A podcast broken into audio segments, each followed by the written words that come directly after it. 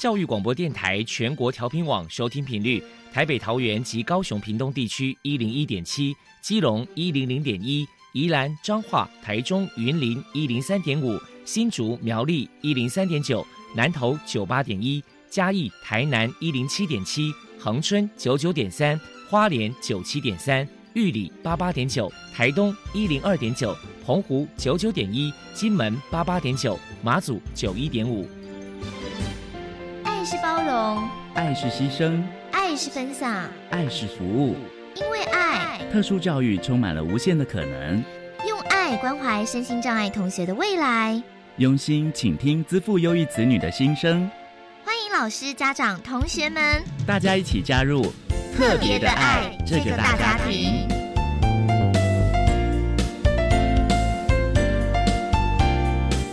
本节目由教育部学生事务及特殊教育司指导，国立教育广播电台监制。欢迎收听。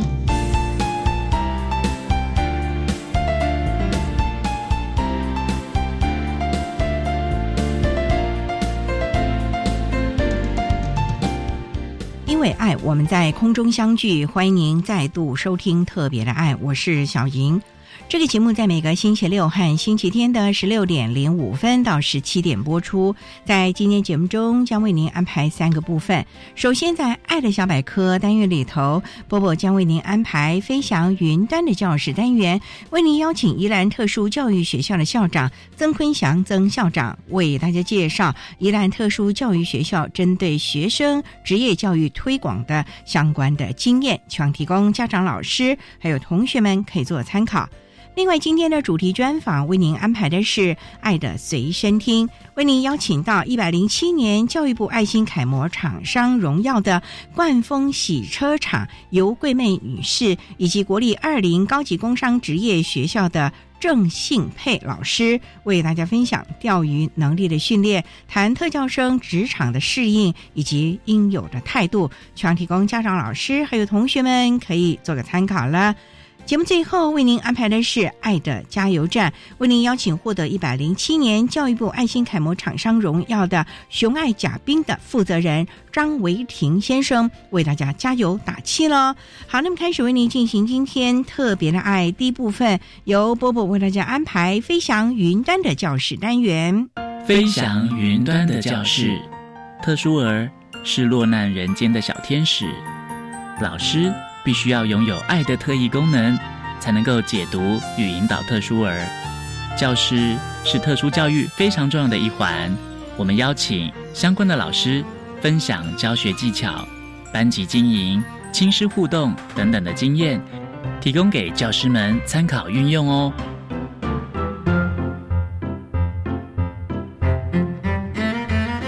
Hello，大家好，我是 Bobo，欢迎收听《飞翔云端的教室》。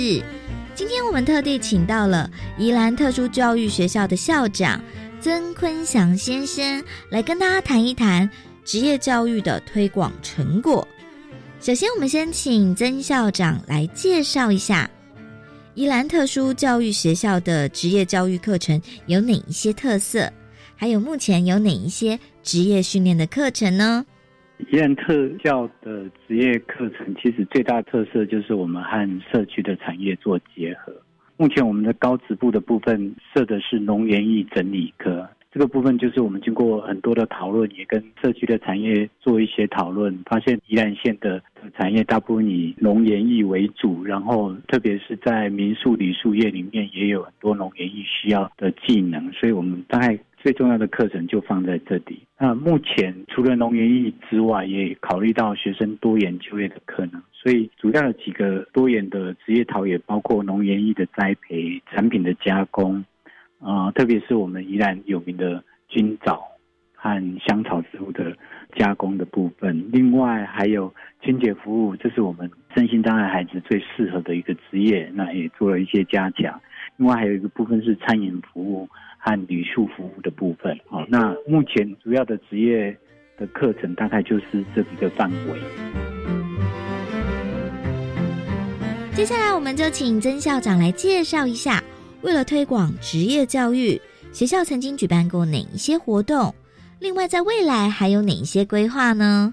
目前学校在职业教育的推广方面，因为为了要让孩子在毕业之后比要有多的就业的机会，所以我们做一个部分是职场的实习的部分。所以我们大概二年级开始就。孩子如果他的职业技能到了某一个程度，我们就会安排到校外工作队的部分去职场做实习。那如果到了三年级，觉得他的职业技能和职业态度都非常好的，已经做好就业的准备，我们就会安排个别安置，让孩子自己一个人在职场那边，那老师只是过去巡回去做辅导，那请职场的老板或者职场的朋友们帮我们当夜师来做教学。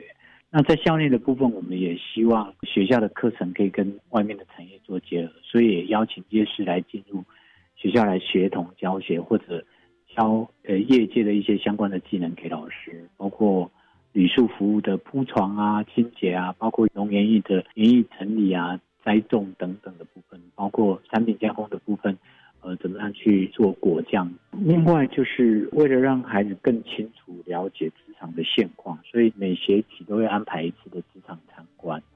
那为了让孩子毕业以后有好的衔接就业，我们也会安排就服单位，包括劳工处就服站来进行参观，和请他们的就服员、辅导员来跟我们孩子做解说。那这几年更大的特色是我们去承接宜兰县劳工处的职业评量的业务。那这样的业务让我们可以先一步的去评量孩子的职业能力在哪里，比较适合去哪个职业类种去工作。那第二个部分是我们也跟劳工处这边合作去做职业准备的小团体哈，劳工处那边安排社工员或安排他们的呃支付员进来带孩子的小团体，让有就业潜能潜在可能的孩子可以提早的去。透过小团体去了解职场需要的态度、职场需要的技能等等。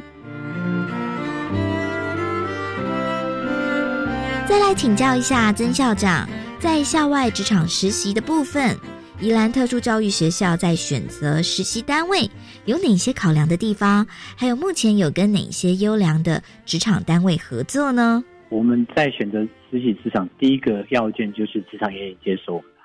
那所以，我们的支付员和或者我们的职业教育老师或者我们的行政同仁就会，呃，过去职场去跟职场的老板哈，包括员工人去做讨论，愿不愿意接受我们孩子的事情。那第二个部分，我们就要考量孩子的能力适不适合。所以我们在刚才介绍过的职业评量或者校内的职业陶冶课程里面，就会去看看孩子适不适合哪一方面的职业。第三个部分就是。哦，我们会考量这个职场在孩子实习之后有没有留下来就业的可能性。那如果有留下来就业的可能性，那当然就是我们最希望的职场。那最后一个其实也是最重要，就是要了解孩子居家的环境，还有家长的支持度哈，能够支持这个孩子，包括在交通上啊，包括在精神鼓励上面哈，去支持这个孩子在职场就业哈。这大概都是我们考量的几个重点。所以我们在最近几年，手上大概有二十几个职场是愿意接受我们的孩子，因为我们孩子人数也有限，所以像这两年我们主要合作的职场有香格里拉度假饭店啊，那这是我们工作队过去那边做一些实习，那也做职业技巧的训练。那另外一个是水产加工的红黄食品，那还有一个是牛妈妈食品。那最近。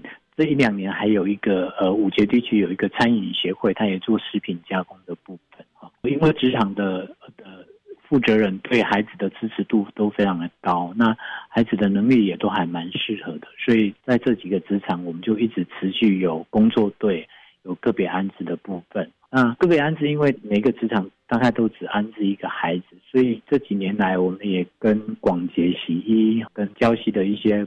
比如说海木饭店、一些旅馆业者去合作，让像东山的新野民宿，让我们的孩子去那边做个别安置，后续也有留下来就业的，就业状况也都很 OK。请教一下曾校长，如果说特教生去校外职场实习，老师跟家长到底该注意哪些地方呢？嗯，老师的部分哈，主要希望老师。呃，如果是在工作队的部分，老师就要负责带着孩子去在这个职场去适应这个职场的工作的环境和工作的步调。那当然也可以透过这个过程去看孩子的职业态度。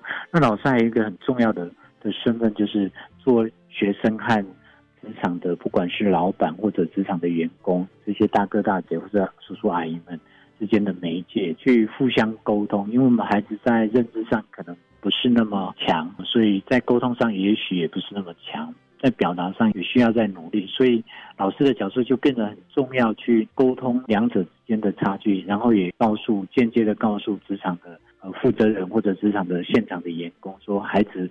的工作态度或者习惯上，怎么样去做进一步的增进？怎么去教他们这样？呃，这个过程，老师就是孩子能不能在这个职场诶待下去，或者在毕业以后稳定就业的一个重要的角色。那家长的部分其实就是支持的部分。我们的孩子就是高职部的学生，所以大概毕业的时候大概十八岁左右。那可能孩子的生长环境或者他发展的部分也比较没有。和一般孩子那么坏哈，所以孩子放到职场去，或者我们让每一届孩子在职场就业之后，呃，常常孩子会回家抱怨，或者回家有跟家长有一些讨论，那我们就期待家长在这个部分可以给孩子很多的支持，鼓励他，而不是说，哎，对这个职场不好，所以我们不要做。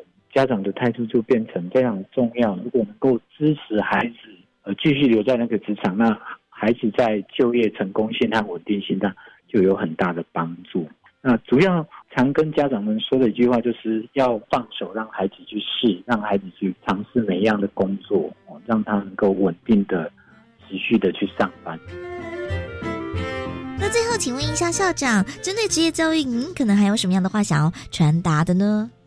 我想要传达的是说，我们中国人常说“一枝草，一点露”。其实每一个孩子都有他的能力在，只是有些能力是我们还没看到的，或者因为我们的客观环境没有去支持他发展或者发挥他的这样的能力，所以我们比较期待的，不管是公部门或者民间部，在支持孩子就业这块，不管在物理环境或者在心理层次上面有更多的进步，然后，有更多的包容。常常说要塑造一个无障碍的环境啊，其实无障碍的部分。更重要是在那个心理层次的无障碍，让这个社会真的是一个进步的社会，一个包容的社会。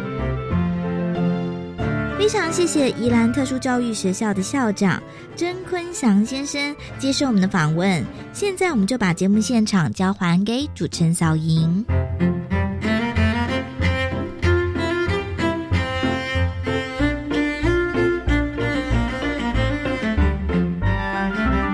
谢谢宜兰特殊教育学校的曾坤祥校长以及波波为大家分享了宜兰特殊教育学校针对孩子们所做的各项职业教育的推广以及训练，希望提供家长、老师还有企业可以做参考喽。您现在所收听的节目是国立教育广播电台特别的爱，这个节目在每个星期六和星期天的十六点零五分到十七点播出。接下来为您进行今天的主题专访。今天的主题专访为您安排的是《爱的随身听》，为您邀请获得一百零七年教育部爱心楷模厂商荣耀的冠峰洗车厂的尤桂妹女士，以及国立二零高级工商职业学校的老师郑信佩郑老师，为大家分享钓鱼能力的训练，谈特教生职场的适应以及应有的态度，也期望这些的经验提供家长、老师、同学还有企业主可以做个参。考啦，好，那么开始为您进行我们今天特别爱的主题专访，《爱的随身听》。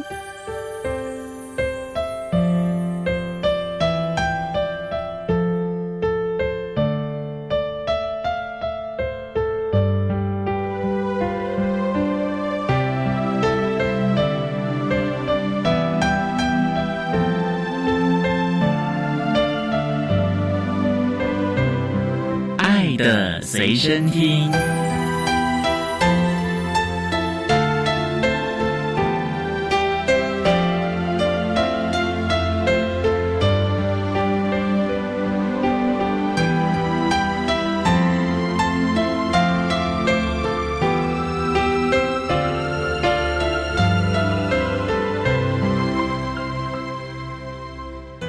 节目中，为大家邀请到两位贵宾呢。第一位是获得一百零七年爱心楷模厂商荣耀的冠丰洗车厂的尤桂妹尤女士，尤女士您好，主持人好，各位观众好。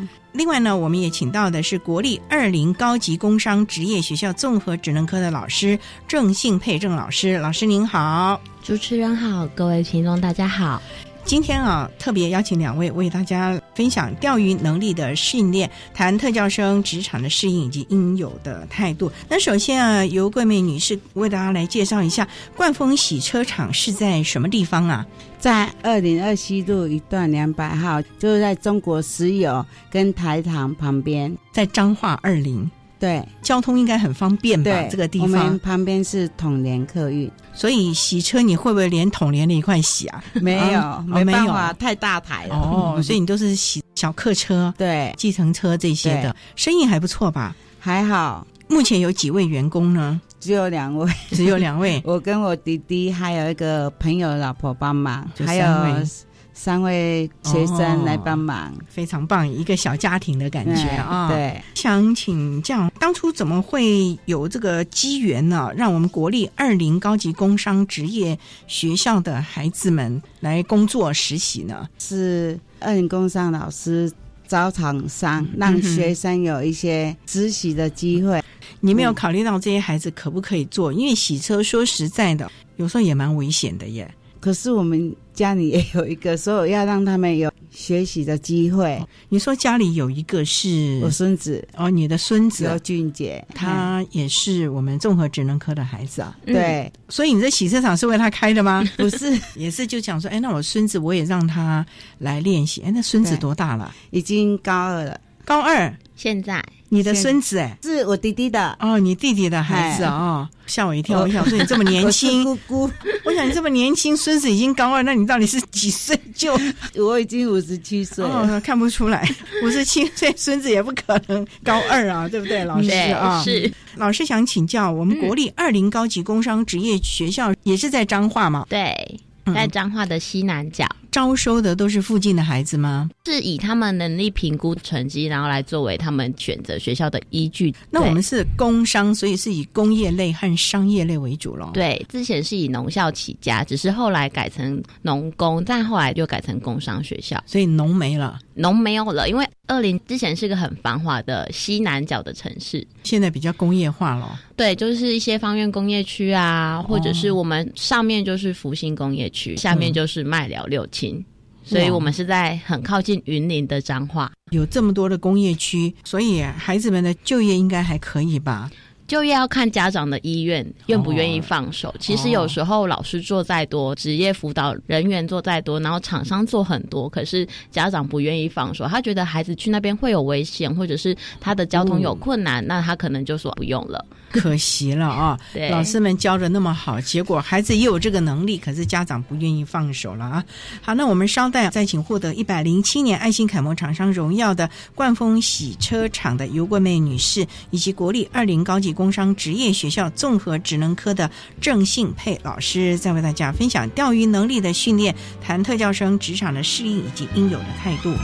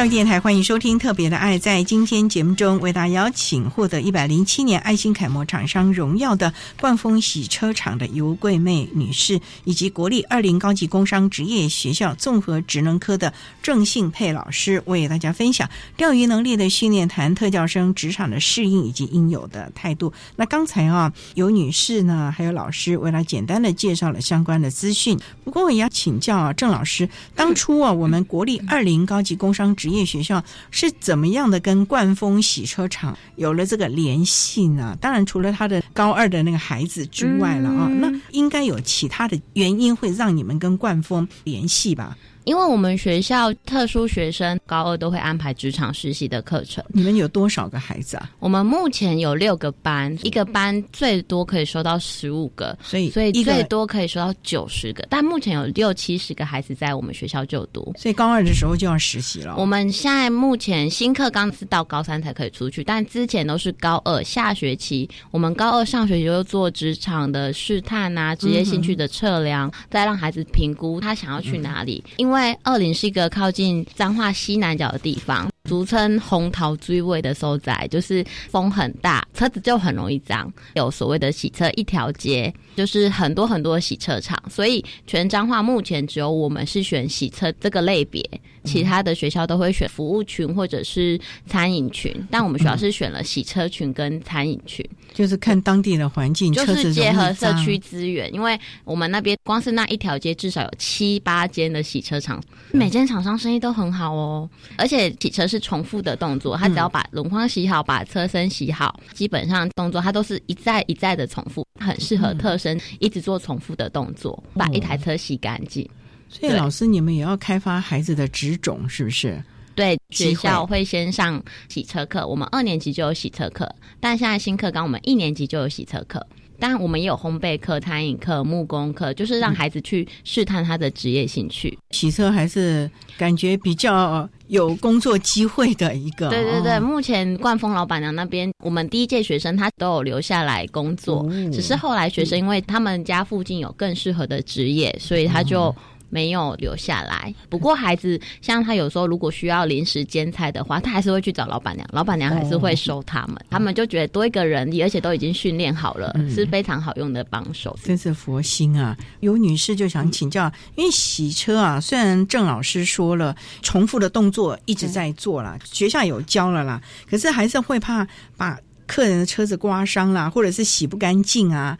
夏天很热，玩水很开心啊。冬天呢就不好玩了呢。对，我知道。所以我们外面洗车都很少让学生去拿水枪，哦，因为水枪比较危险，怕去伤害人家的车身。所以车子在喷水的话，都是我们自己在喷。啊，他们就是学习洗轮胎啦。边边呐，还有车子车身呐，进来的时候我们再给他讲车身要怎样用才会干净。我们会给他指导喷水的时候，不是说给他喷上去就好，我们要看它的清洁度，要多喷几次。轮胎怎样洗都会教他。刚开始的时候，水枪都不会让他们拿，就刚开始做一些比较可能要手做的，对，什么海绵啦、布啊这些，比较安全。因为水枪的话，有时候小孩子贪玩。他会拿去，你喷我，我喷来喷去，这样不行，很危险。这还真的是危险的事情，所以你有时候就要假装很凶的凶他们了。可是我都凶不起来。这看起来就是一个好妈妈的样子啊！好，那我们稍待啊，再请获得一百零七年爱心楷模厂商荣耀的冠峰洗车厂的尤桂妹女士，以及国立二零高级工商职业学校综合职能科的郑信佩老师，再为大家说明钓鱼能力的训练，谈特教生职场的适应以及应有的态度。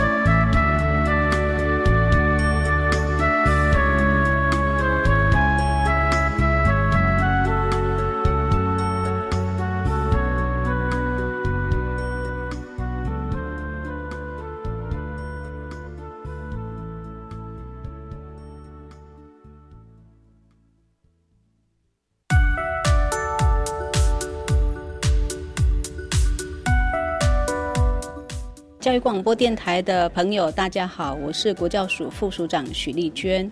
从今年八月开始，教育部将衔接卫福部零到未满二岁育儿津贴。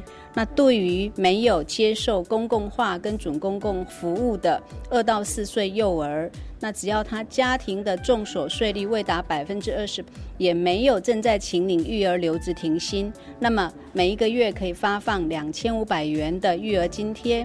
那对于第三名以上的子女，每一个月可以发放三千五百元的育儿津贴。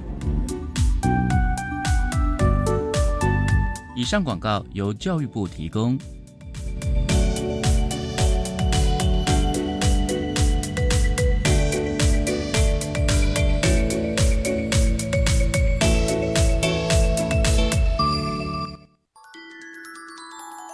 月光照亮回家的路，却有许多长辈生活在黑暗的角落。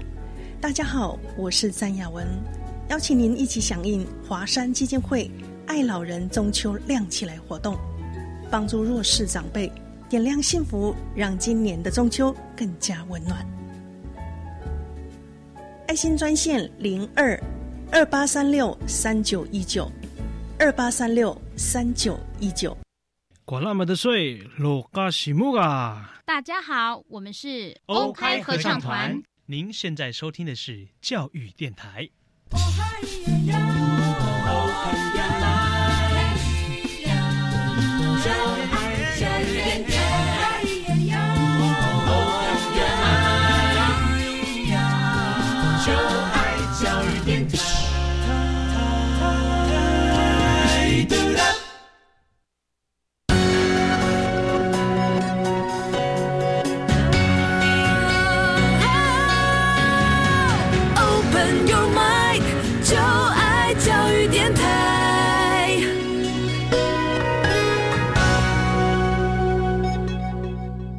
教育电台欢迎收听《特别的爱》这个节目，是在每个星期六和星期天的十六点零五分到十七点播出。在今天节目中，为大家邀请获得一百零七年爱心楷模厂商荣耀的冠丰洗车厂的尤桂妹女士，以及国立二零高级工商职业学校综合职能科的郑信佩老师，为大家说明钓鱼能力的训练，谈特教生职场的适应以及应有的态度。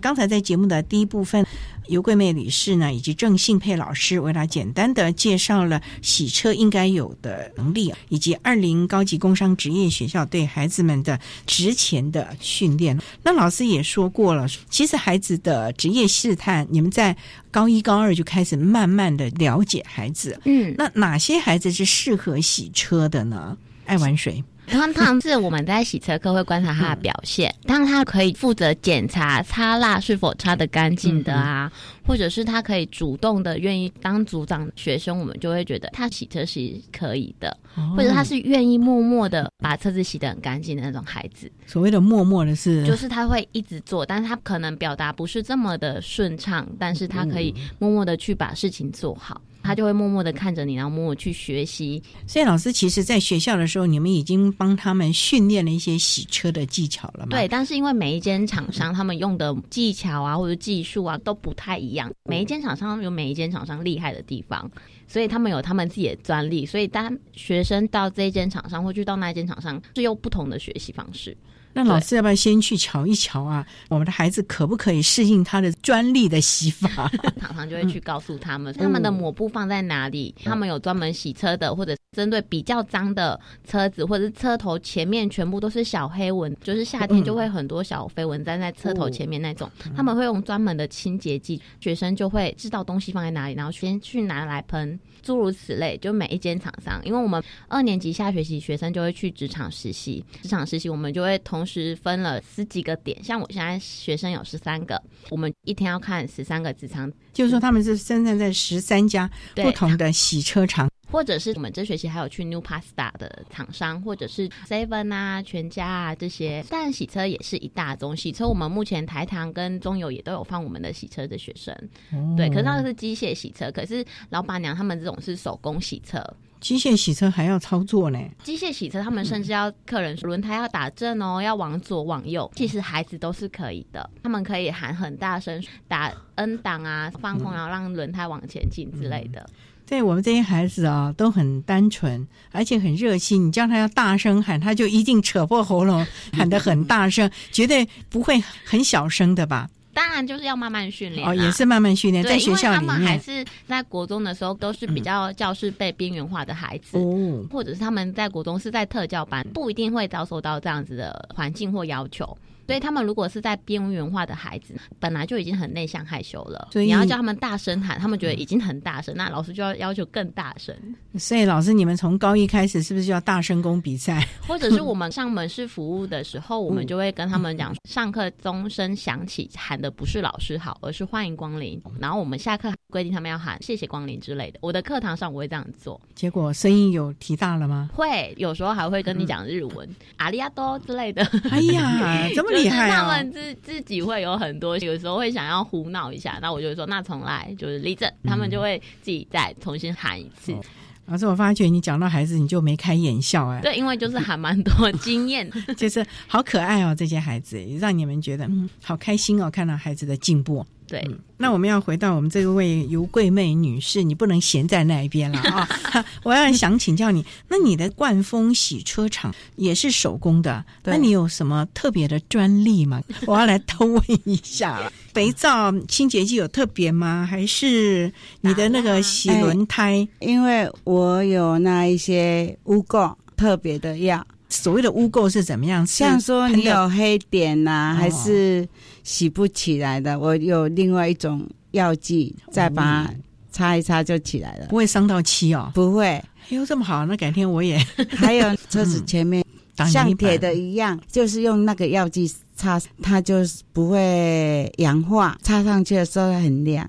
听起来真的是独特的专利秘方。你会教学生实习的时候会教他们这会啊，不藏私的哦。不是那个不会伤到漆，车子上不是像铁那种嘛，就怕会氧化。对呀，教他怎样用，啊，他起来会说怎么那么亮？我说对啊，你就是要慢慢学习，我不可能让你去学习一些比较漆面的。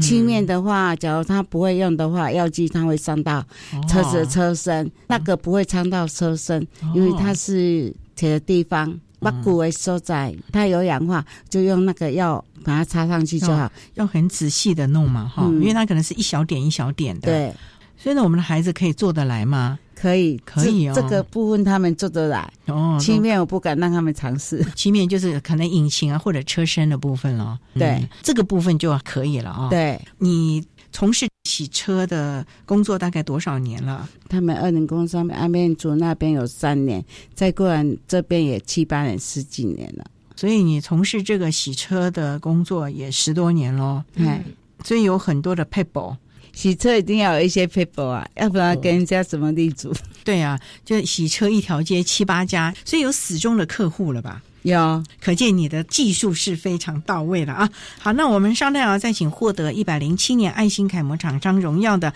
冠峰洗车厂的尤桂梅女士，以及国立二零高级工商职业学校综合职能科的郑信佩老师，再为大家说明钓鱼能力的训练，谈特教生职场的适应以及应有的态度。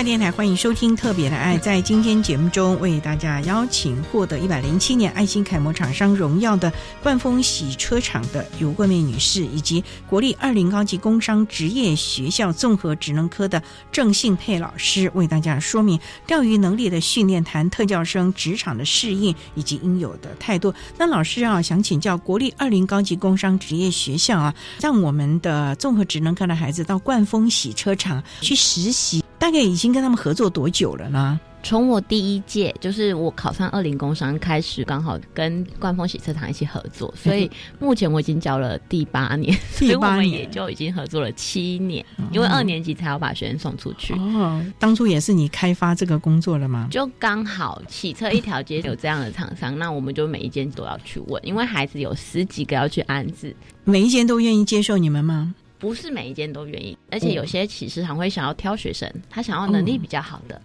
他不想要能力比较差的。但老板娘就觉得你只要来，我都可以教啊？为什么你不怕把车洗坏了？其他人都挑的呢？不是啊，因为要让他学习以后他要出社会怎样生活的机会。有时候小孩子来，我们就不要让他做的比较。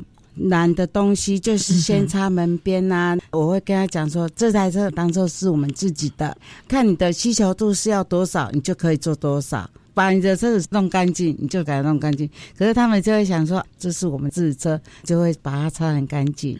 尤女士，你还特别的跟孩子们心理。辅导告诉他们说：“你要把客人的车当做是你自己的车，自己的车都希望干干净净，所以你一定要很用心的把它洗干净。学生会听话吗？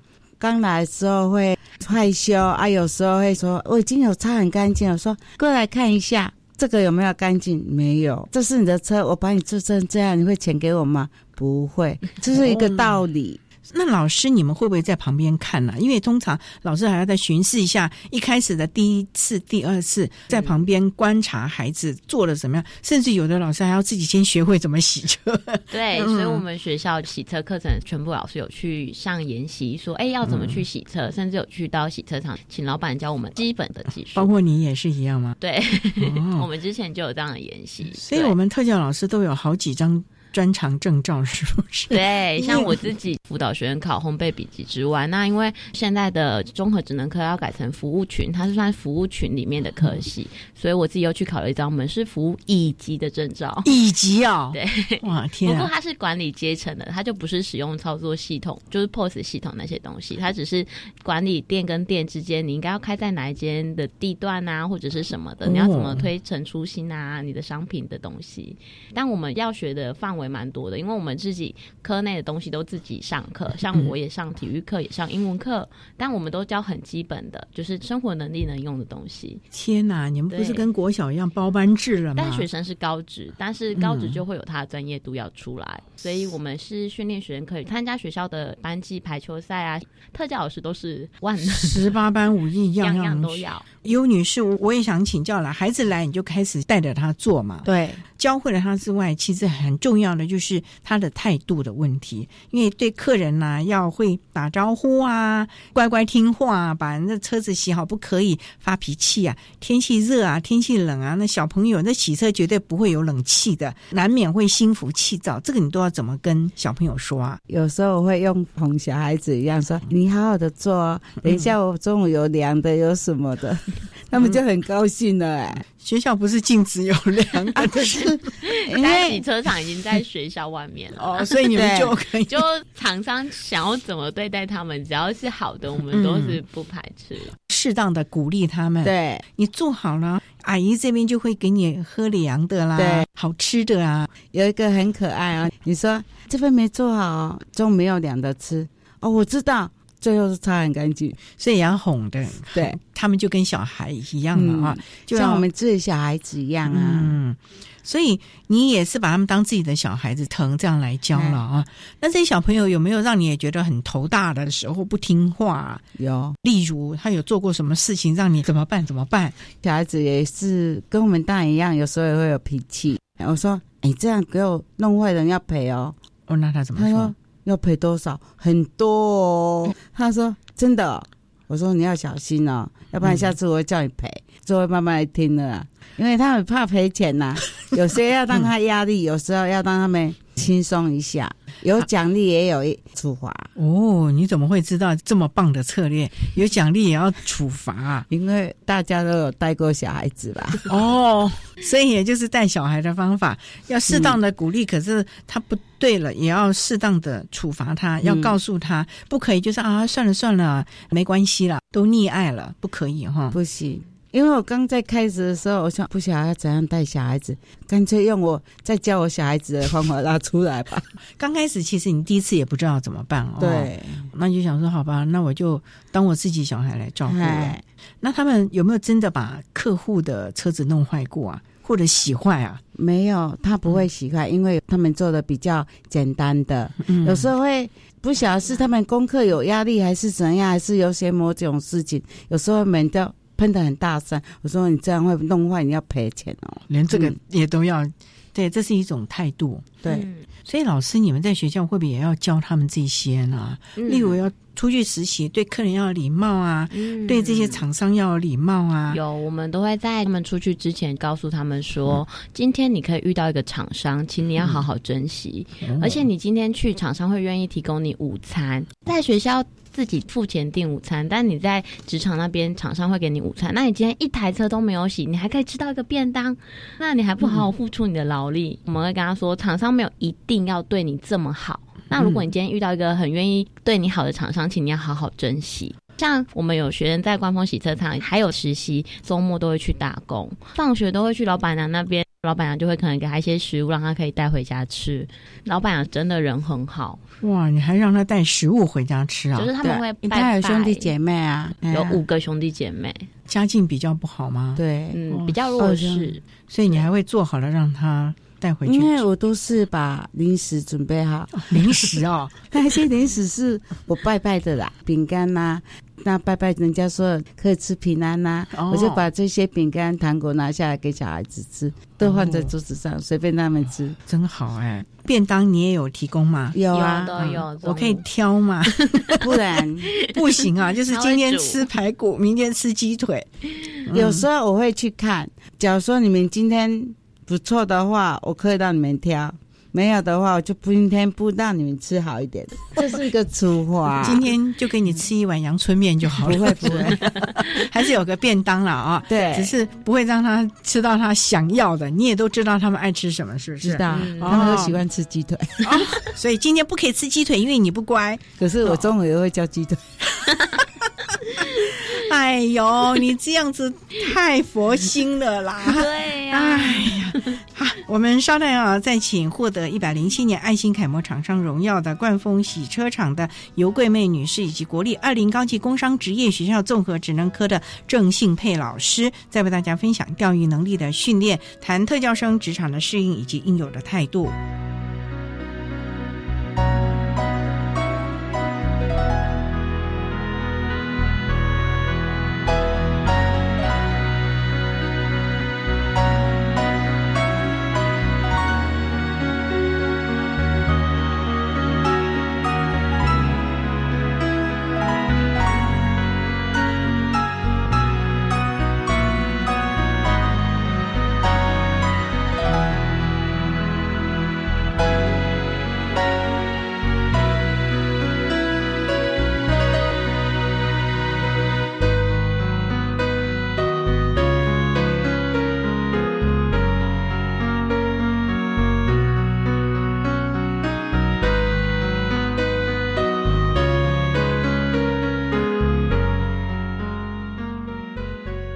电台欢迎收听《特别的爱》。在今天节目中，为大家邀请获得一百零七年爱心楷模厂商荣耀的冠风洗车厂的尤桂妹女士，以及国立二零高级工商职业学校综合职能科的郑敬佩老师，为大家分享教育能力的训练，谈特教生职场的适应以及应有的态度。那刚才我们谈到了，通常啊，我们所谓的实习厂商会提供孩子中午的便当。哎，老师，他们去都要一天吗？一整天从早上八点到下午的四点，哇，那么久哦。对，几乎都要站着呢。基本上就跟一般正常上班时间是一样的，就让他们练习先习惯上班的状态。可是，在学校都是坐着上课的，你们有没有训练他们的体式呢？因为我们就常听到好多的孩子好累哦，然后就蹲在那个地方，然后我不要去了，好热哦。对，所以像我们学校刚好附近有一个爱家贝的庇护工厂，刚好近两年都在我们学校举办路跑活动，我就会鼓励学生参加路跑活动。目前学生二年级，所以他们已经跑过两次路跑。那他们第一次就跑六公里，然后高二就跑十公里，高三想要挑战二十五。有些学校还是会跑流六或十，就是看他们自己体能状况。但是我是借由当然参加路跑运动，然后来训练他们的平常就训练他们。对，我们要去参加那个比赛，所以同学要开始练习。对，而且那个比赛是每个人都会有奖牌的，他当然会有名次。可是如果他针对身心障碍学生是没有名次的。哇，那孩子都很开心哦，有个奖牌挂在那里，而且还有奖品啊，然后衣服啊。他就是鼓励身障者可以出来运动，所以他有前一百名的免费报名，所以我们班报名都免费，只有押金。晶片押金一百块，真的很棒啊！其实真的要训练他们出去多多跟大家交流的机会了，就是参与运动的部分。好了，不过尤国敏女士，我就想请教了，你真的是太好心了吧？孩子不听话，你仍然会给他一个好好吃的便当。中间有供应点心吗？有哈，这学校应该没有吧？当然不行。老师都说我把小孩子养的肥肥的，养的肥肥的是什什么意思？你因为我不是什么点心呐，正义人都会拜拜嘛，我就会去买一些饼干呐，凉的啊，拜拜拜完的话拿下来让小孩子吃平安，他们想吃就去吃，我就放在桌子上。可是啊。拜拜，我们也知道初二啦，十六啦，对啊，啊，平常我会啊，平常也会准备。那你根本就是要故意给他们吃的嘛，还说是什么要拜拜吃平安，唉，所以你其实要让他们不要肚子饿了，对，就把他当自己小孩这样疼。对，那你把他养了多少公斤啊？我不知道，老师你你应该知道吧？就我们学生从九十几公斤，现在已经一百零几公斤了。就是到你那个洗车场，因为你给他吃了什么啊？就是一些饼干。小孩子像我们自己小孩子下课也是很饿啊，一定回来要吃东西呀。我就是把零食都放在桌子上，没有限他们什么时候吃就一直吃。有的人一直吃，我说：“哎，你不要一直吃好不好？下位还没吃到，吃最多的那个最胖。你要有数量限制啦，你不能让他这样吃，那健康也是一个问题。哎，对啊，我就是说。”不是怕你们吃，是健康啊！对，现在我都把它收起来了。到差不多两点多、三点那边我才会拿出来，有下午茶时间。嗯，要不然他们都一直吃啊。以前都是买来都一直吃，人家说拜拜可以吃好几天，可是他们差不多两天就吃光，就吃光光了。那就是你没有限制他们嘛？对。所以现在知道锁起来了哦。对，我现在都把它差两三点才拿出来。两三点哦，那他们会一直等两点了，两点十分了，两点半了。老板娘可以 是不是？主持人怎么知道？我在想，这个孩子应该就是这样子，可能一点钟就开始吃完便当就开始看，三点什么时候才会到？然后快要到了吗？就一定会来问你哈。小孩子在工作上也会出力啦。嗯。他帮我们的忙，应该让他吃得饱啊，让他吃得饱，也不要吃的这么 过饱。哎呀，那家长有到你的洗车场来看过吗？有，有。那看到他们这样无止境的吃，家长有没有觉得？家长都很放心让我顾哎，看到你这样子当自己的小孩，这样子疼，所以也放心了。那家长不会心疼说，老板娘这个太阳今天很大呢，不要让他出去，你自己洗好了。不会，他在这里，他们很放心。要不然在家也是一直玩，要让小孩子去磨练，因为小孩子不可能说一直靠父母亲吧？对哦，所以你有把学生毕业了留在你的洗车厂里面，变正式的员工。有，你为什么会让他留下来？是他的工作能力，还是很乖？很乖，乖到什么地步？他都很勤劳哦，人家在休息，他还在做。我们一个叫蔡坤煌的，嗯第一届跟我合作那个蔡坤煌超乖的。我们还没休息，别的学生休息，他也不敢休息。他的状况是如何？是轻度的吗？他很轻度。国中在资源班，可能在班上就是被边缘化的孩子，但他就是会默默的一直做、一直付出的那一种学生。所以到了职场，这样的一个能力、个性也获得了老板的喜欢。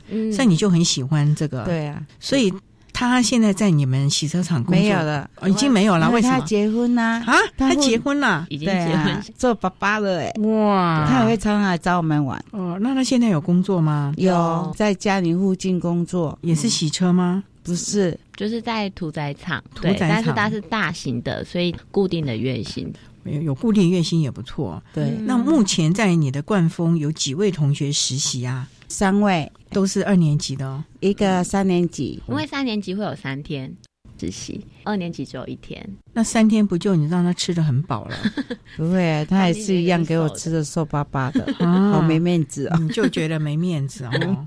这奇怪，怎么都跟妈妈一样嘞？妈妈就都很希望这个小朋友吃肥肥、吃胖胖，不然就觉得没面子。好了，那你也要求孩子们在你的洗车厂工作，除了技术啊等等，你还会要求孩子一些什么事情呢？礼貌上，例如我跟小孩子说，不一定你们会在这里毕业后到别的地方去工作，要跟人家团结合群，要有礼貌。所以在你这工作的孩子真的是很快乐，又学到了技术了啊！嗯嗯，所以这种厂商应该多一点哈，老师。对哦，对，应该我们也很希望。对，所以我们也很希望我们其他的企业啊，或者是个人的这些工作室啊，或者是很多适合我们孩子工作的厂商，也能够提供机会，让我们这一群特教生啊，能够来这地方工作了。其实赚钱对他们来说不是重要，重点是他们有一个工作的那份。自信心才是最重要的了啊！对，好，提供大家了。好，那我们今天啊，也非常的谢谢获得一百零七年爱心楷模厂商荣耀的冠峰洗车厂的尤桂妹女士，谢谢你，尤女士。好，谢谢主持人让我这个机会，谢谢喽，也谢谢我们国立二零高级工商职业学校综合职能科的郑信佩老师，谢谢你，老师。谢谢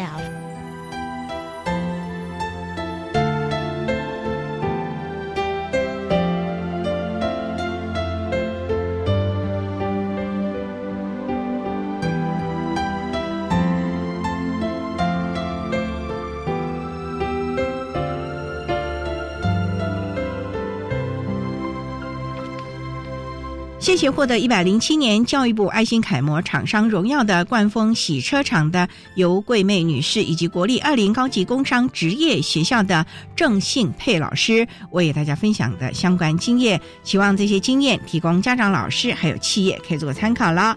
您现在所收听的节目是国立教育广播电台特别的爱节目，最后为您安排的是爱的加油站，为您邀请获得一百零七年教育部爱心楷模厂商荣耀的熊爱甲兵的负责人张维庭先生，为大家加油打气喽。